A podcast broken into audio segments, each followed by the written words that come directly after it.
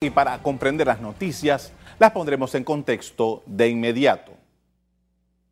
El 22 de octubre de 2006, el 76% de los electores panameños aprobó el proyecto de ampliación del Canal de Panamá. La consulta fue parte de lo expresado por el artículo 325 de la Constitución Nacional. Desde ese momento y por los próximos nueve años se llevaron a cabo las obras para construir las nuevas facilidades que necesitaba el Canal de Panamá. 5.450 millones de dólares fue el costo de estos trabajos al momento de, su inauguración, el 26 de junio de 2016. En un total de 40.000 trabajadores estuvieron al frente de estos trabajos durante el tiempo de construcción. La ampliación consiste en un tercer carril para que puedan pasar buques del tipo Neo-Panamax con hasta 13.000 contenedores, el triple de la capacidad del canal construido por los Estados Unidos a principios del siglo XX. Y como le ha ido al tercer juego de esclusas, los reportes de los directivos del Canal de Panamá indican que las cifras son extraordinarias. Según reportes de la Autoridad del Canal de Panamá, en estos tres años de operación, el canal ampliado no solo superó las expectativas de tránsito, sino que ha priorizado el ahorro de agua y contribuido a la reducción de CO2, gracias a las menores distancias de viaje y a la mayor capacidad de carga que ofrece a sus clientes. Los reportes oficiales indican que el segmento de portacontenedores representa más de la mitad de los tránsitos a través del canal ampliado, seguido por los buques de gas licuado de petróleo GLP y gas natural licuado GNL. Igualmente han transitado graneleros, tanqueros, cruceros y portavehículos. El mes pasado, el canal ampliado logró un par de récords. Transitó por el por el canal el primer buque Q-Flex de gas natural licuado, así como el portacontenedor Tritón, registrando como el buque más grande y de mayor capacidad hasta esa fecha. Veamos algo. En tres años han transitado 6.497 buques Neopanamax, de los cuales el 50% son portacontenedores.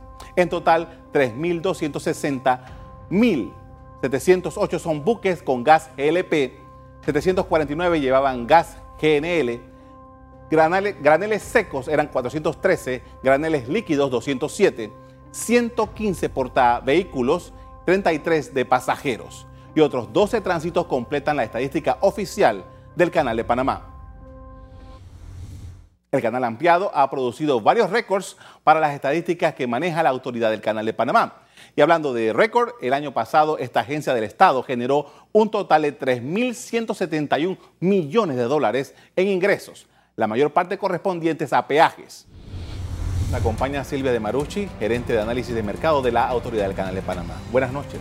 Buenas noches. Eh, explíquenos, por favor, en términos generales, para empezar, ¿cuál ha sido el impacto de estos tres años de la ampliación del Canal de Panamá? Bueno, han sido tres años de muchos cambios, eh, crecimiento. El Canal de Panamá, en el momento en que abrió el 26 de junio del 2016, inició, eh, bueno, con buen pie. Los buques comenzaron a llegar inmediatamente, eh, tanto de contenedores como de propano, LPG. LNG, el gas natural, llegó más tarde, pero poco a poco fueron aumentando la cantidad de tránsitos. Empezamos con alrededor de dos, tres tránsitos al día y ya hoy estamos en alrededor de ocho, nueve, nueve buques diarios y hemos tenido algunos días de 10 y 12 tránsitos. O sea que ha sido un negocio realmente, yo diría que bastante exitoso en estos tres años de, trabajo. Vi la estadística que eran seis mil y pico de tránsitos que se han dado en todo esto. esto. ¿Ustedes esperaban ese nivel de, eh, de tránsitos en el canal de Panamá, en el canal ampliado? Bueno, con, los, con las últimas proyecciones ya de 2013 que estábamos haciendo a largo plazo, sí esperábamos esa cantidad de tránsitos. Lo que sí nos ha sorprendido un poco es el tamaño de los buques que estamos recibiendo. Para esta época nosotros pensábamos que íbamos a tener un buque de tamaño tal vez máximo de 8.000, 9.000 teus, alguno que otro de 10.000 y tal vez 10.000, 12.000, pero esporádico.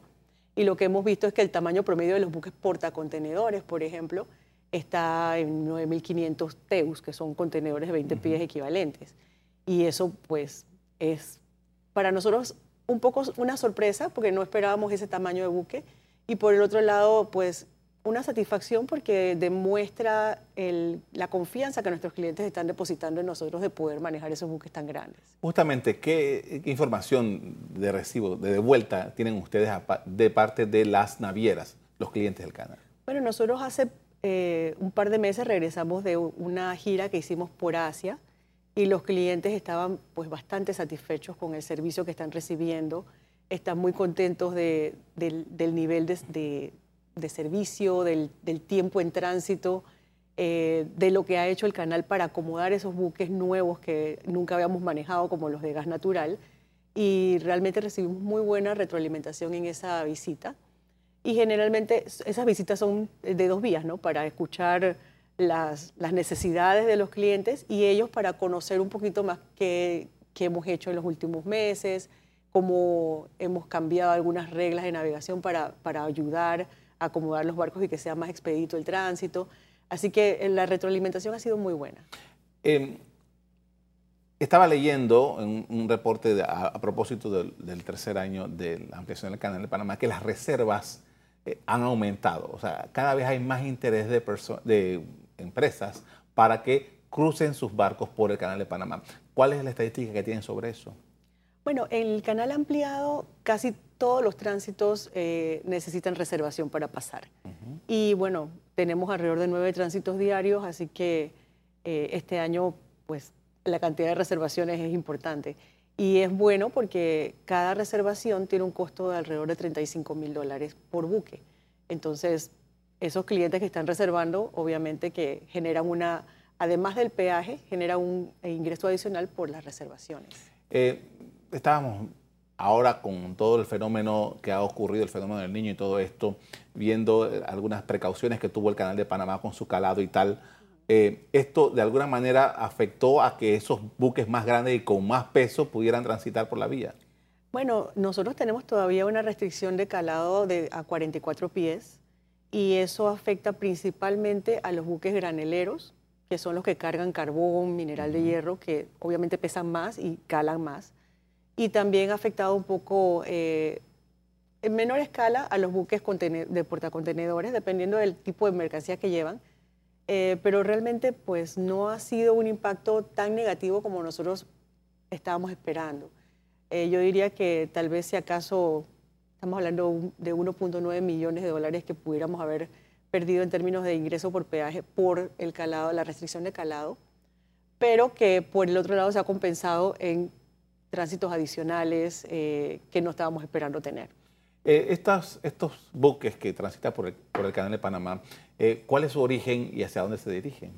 Bueno, todo depende del segmento de mercado del que hablemos. La ruta principal del canal de Panamá es la costa este de Estados Unidos con destino a Asia y viceversa. Esa es la ruta más importante por bastante diferencia. Y tenemos las rutas más regionales eh, entre Estados Unidos y la costa oeste de Sudamérica, la costa oeste de Sudamérica con las Antillas, con Europa. Eh, pero dependiendo del tipo de buque, esas rutas van variando. La carga eh, contenerizada es principalmente costa este de Estados Unidos, Asia, y viceversa. Estamos leyendo hace, hace pocos días que Japón desplazó a China de como el segundo eh, usuario más grande del canal de Panamá. Eh, ¿Ha tenido algo que ver el canal ampliado con esto? Bueno, el tema de China y Japón eh, desplazando uno al otro es más bien el reflejo de lo que está pasando con las negociaciones entre Estados Unidos y China. Es un impacto directo de... Es un impacto directo de las tarifas y de la falta de llegar a un acuerdo con los, con los aranceles entre Estados Unidos y China. Y realmente bueno, a mí no me gusta hablar de la jerarquía de clientes, de, perdón, de países, usuarios, antes de que termine el año fiscal, porque muchas cosas pueden pasar hasta el 30 de septiembre.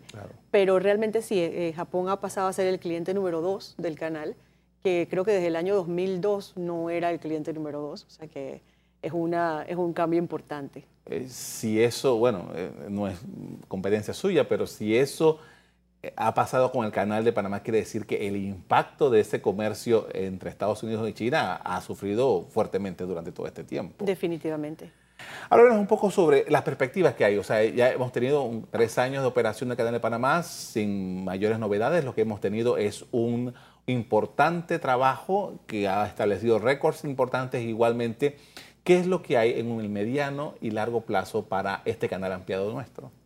Bueno, yo diría que a la fecha el canal ha logrado atraer el mercado relevante que necesitábamos. tenemos la participación de mercado en portacontenedores, eh, nuevamente ha subido de los niveles que teníamos en el año 2015.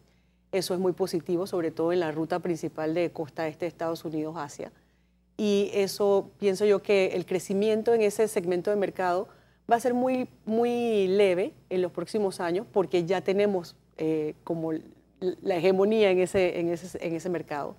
Sin embargo, por el lado de, de, energía, sí vemos un potencial de crecimiento para gas natural, que ahorita mismo tenemos eh, tres terminales que están funcionando en los Estados Unidos y pronto para el finales del 19 y principios del 20 eh, seguramente van a estar operando por lo menos dos más y eso aumenta la cantidad de gas natural que va a exportar Estados Unidos y el destino natural es Asia.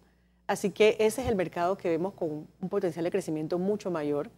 Hoy en día estamos recibiendo alrededor de dos tránsitos de buques metaneros de LNG por día, eh, pero estamos esperando que para el año 20, 21, 22 estemos ya llegando tal vez a los 3, 4 buques diarios y eso es un crecimiento muy importante. Eh, así que ese es el segmento que vemos con mayor crecimiento.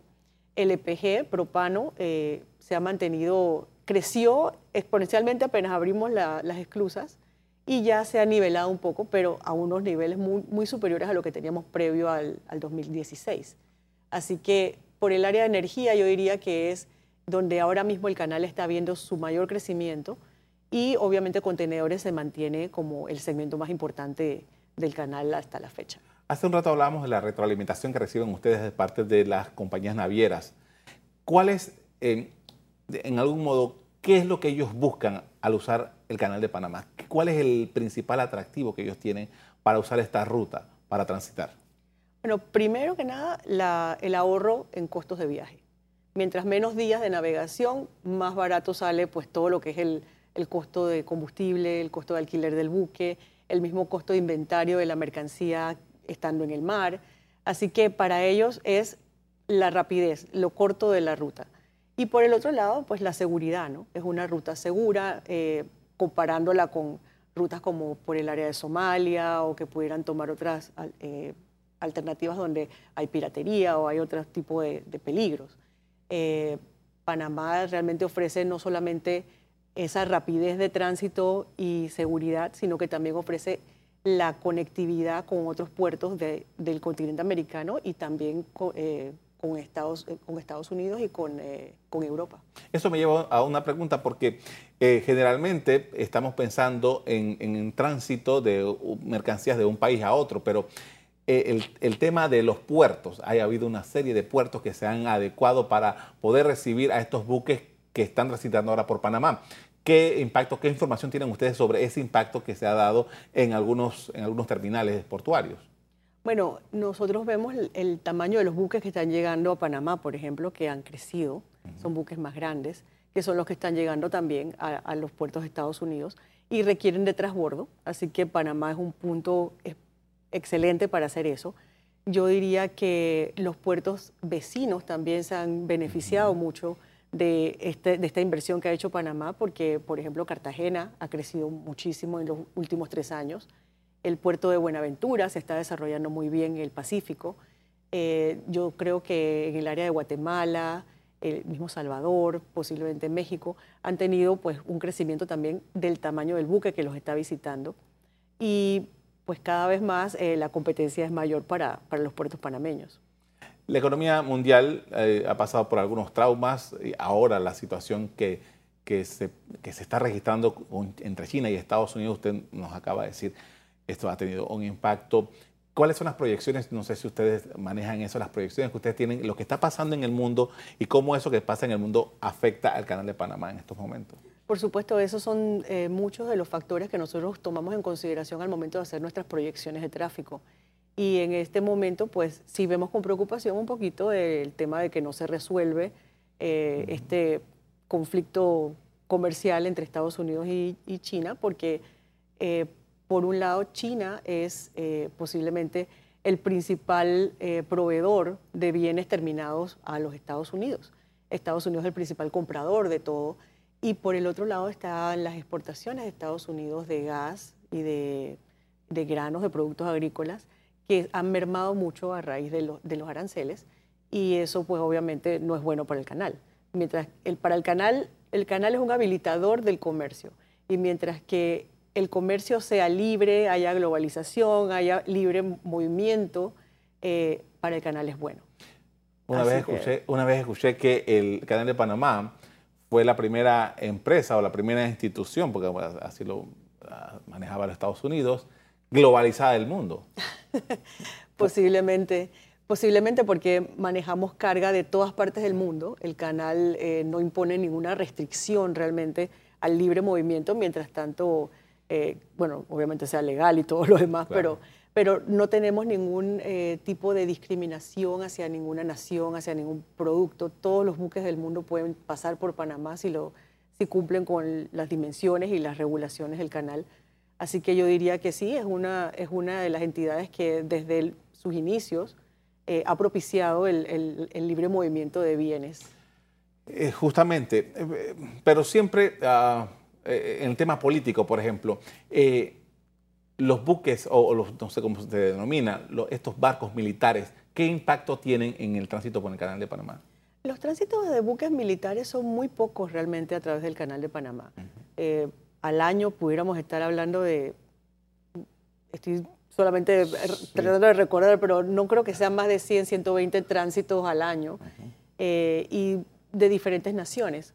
La mayoría son de Estados Unidos, eh, pero hay de otros países también que nosotros, si el público que está viendo la televisión en este momento quisiera saber, ok, ¿qué, ¿cuál es el principal elemento que nosotros podemos estar seguros de que el canal de Panamá está haciendo ahora correctamente para que se mantenga en el largo plazo con, con lo que significa para nosotros? ¿Qué sería?